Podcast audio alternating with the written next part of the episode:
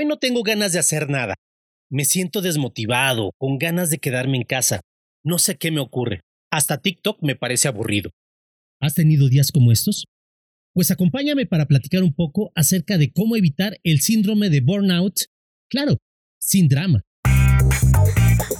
Software, gadgets, técnicas, tecnología, consejos, análisis, opinión. Bienvenidos. Esto es Hazlo sin drama el podcast donde le quitamos el drama a los negocios y nos enfocamos en las soluciones. Síndrome del burnout, síndrome de desgaste profesional o síndrome del quemado. En la actualidad es un concepto del que se habla más comúnmente y la mayoría de las personas lo ha experimentado. Básicamente consiste en ese estado de agotamiento físico, mental y emocional provocado por el estrés y la ansiedad de tu trabajo, los consejos generales que la mayoría de gurús ofrecen para manejar este síndrome del burnout o del quemado se reducen a un consejo fundamental que refiero como copia al carbón. Tomarse un respiro o como decían hace poco en una sala de Clubhouse, definir tiempos fuera. En las pláticas quienes siguen los consejos de estos gurús coinciden en que es una cualidad muy valiosa saber decir no a aquellas tareas que no aportarán nada valioso a nuestro proyecto y centrar nuestras energías en aquello que sí es realmente importante. De esa manera, dicen, se reduce el estrés y se es más productivo. Su fundamento consiste en la tesis de que si se busca cumplir con demasiadas cosas a la vez, no terminaremos haciendo ninguna bien y definitivamente nos quemamos. Por eso consideran que es mejor y más inteligente tomarse un respiro de vez en cuando, eliminar lo superfluo de nuestro trabajo para centrarse en lo realmente importante y finalmente detenerse a reflexionar y a mirar las situaciones con cierta perspectiva para averiguar cuál es el momento preciso para actuar sin lanzarse a tontas y a locas a hacer un montón de cosas que no aportarán nada a largo plazo qué bonito! Y seguramente esto sí que funciona hasta cierto punto, dentro del contexto de un autoempleado o emprendedor Nobel, quienes efectivamente se estresan fácilmente por la gran cantidad de cosas que implica el hacerse cargo de uno mismo, de su propio trabajo y de su propio negocio.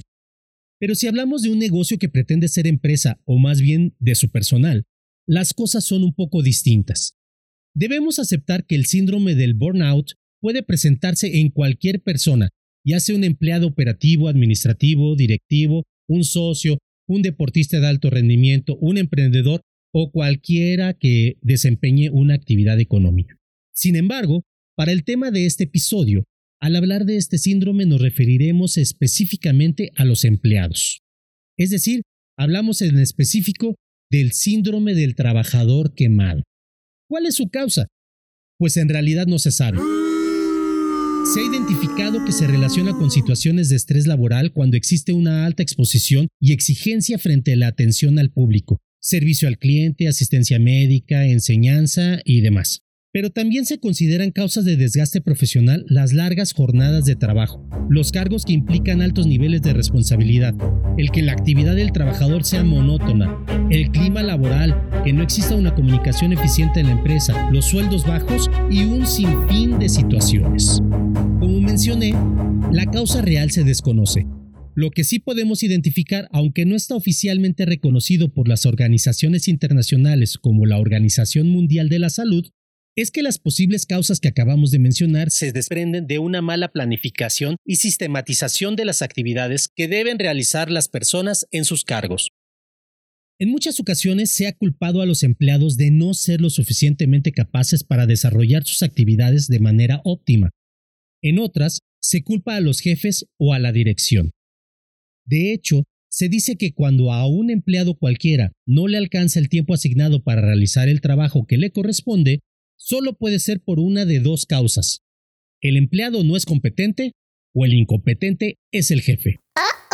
Parece muy lógico, ¿verdad? Si hay más trabajo del que se puede realizar en un tiempo específico, hablamos de un exceso de trabajo. Y ese exceso podría ser porque el empleado encargado de hacerlo no es capaz de hacerlo. O porque el jefe encargado de asignar el trabajo no es capaz de dosificarlo adecuadamente pero veamos un poco más a fondo las posibles causas. En lo que concierne al empleado, sin contemplar los factores personales y de salud, lo que puede controlarse respecto a las tareas que desempeña son, como mínimo, los siguientes puntos. Que sepa qué se tiene que hacer. Si no sabe que tiene que entregar un resultado específico a X hora, no podrá hacerlo a tiempo. Que la forma de realizar sus tareas esté perfectamente definida.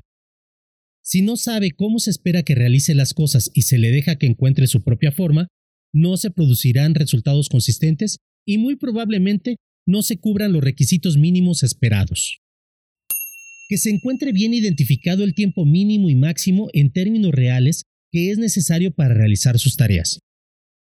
Si nadie sabe cuánto va a tardar en una tarea en específico, ¿cómo se pueden establecer los tiempos de entrega?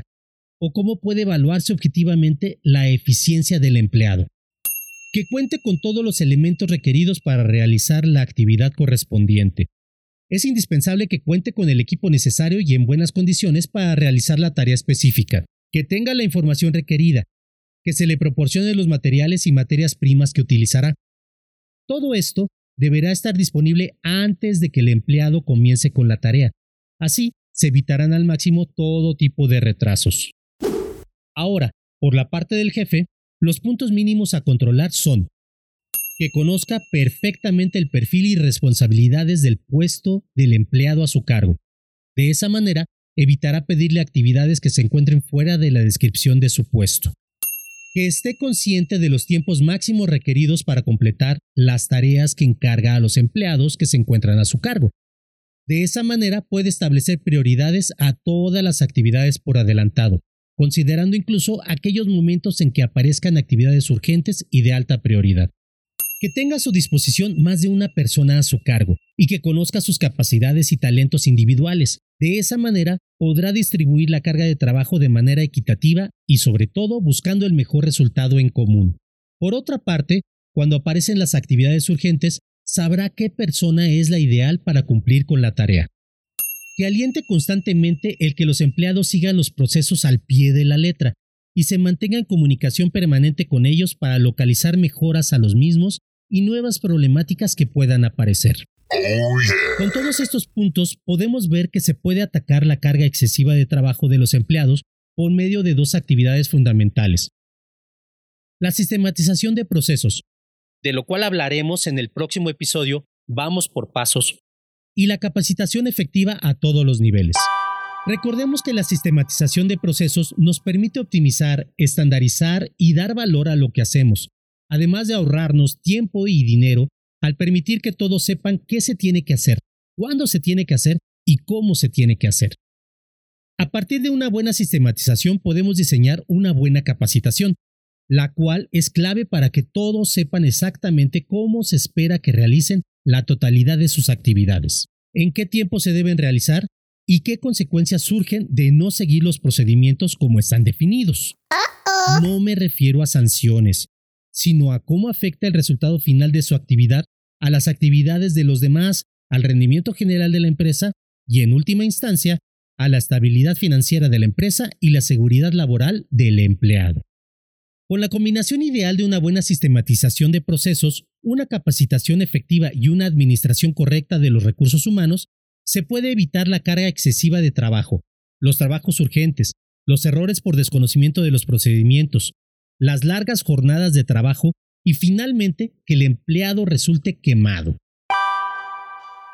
Adicionalmente, claro, podemos incluir en las actividades de los empleados las pausas activas, los tiempos fuera, las reuniones de retroalimentación y todo el resto de estrategias para disminuir el estrés laboral.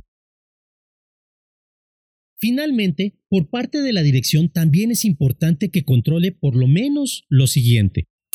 Asegurar una comunicación abierta para todos los empleados con la finalidad de que se expresen dudas, quejas y preocupaciones y que se les dé el seguimiento adecuado.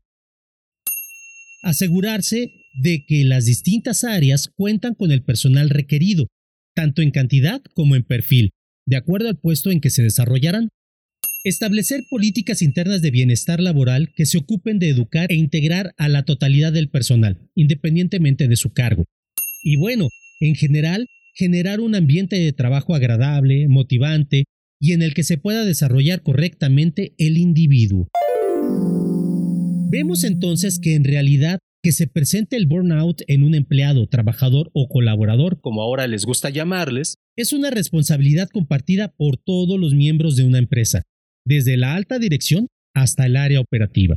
Y si en tu empresa, la que diriges, posees o en la que trabajas, existe un problema de personal que continuamente está quemado, te invito a revisar tu sistema, tus procesos y tus programas de capacitación y evaluación de resultados.